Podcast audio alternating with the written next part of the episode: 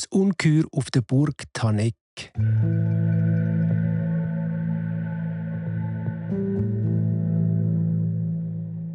Wenn Zürich Oberländer auf Wiel an Viehmärkte gefahren sind, sind sie zwischen Schmidrütti und Dusnang an der Burg Tanek vorbeigekommen.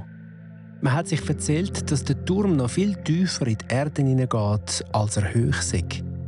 Vor Jahren hatte es im untersten Kerker einen Gefangenen gehabt, und den haben wir an einem Abend gehört schreien. Das hat die Leute aber nicht interessiert. Sie haben gedacht, der tut nur ein bisschen wehleidig. Aber an einem Morgen, wo der Kerkermeister ihm das Essen hat bringen ist der Gefangene einfach verschwunden. Gewesen. Nicht eine Spur von dem Mann hatte es noch. Gehabt. Jetzt haben sie überlegt, was ist echt mit dem Menschen passiert. Mönche im Kloster Fischingen haben gesagt, der Teufel hat ihn geholt.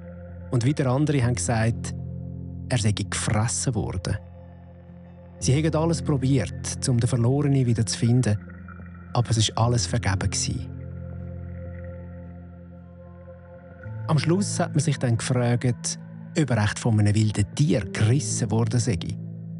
Zu diesem Zweck hat der Abt einen toten, vergifteten Hund in den Kerker abrühren lassen. Am nächsten Tag sei eine furchtbare tote Schlange dort gelegen.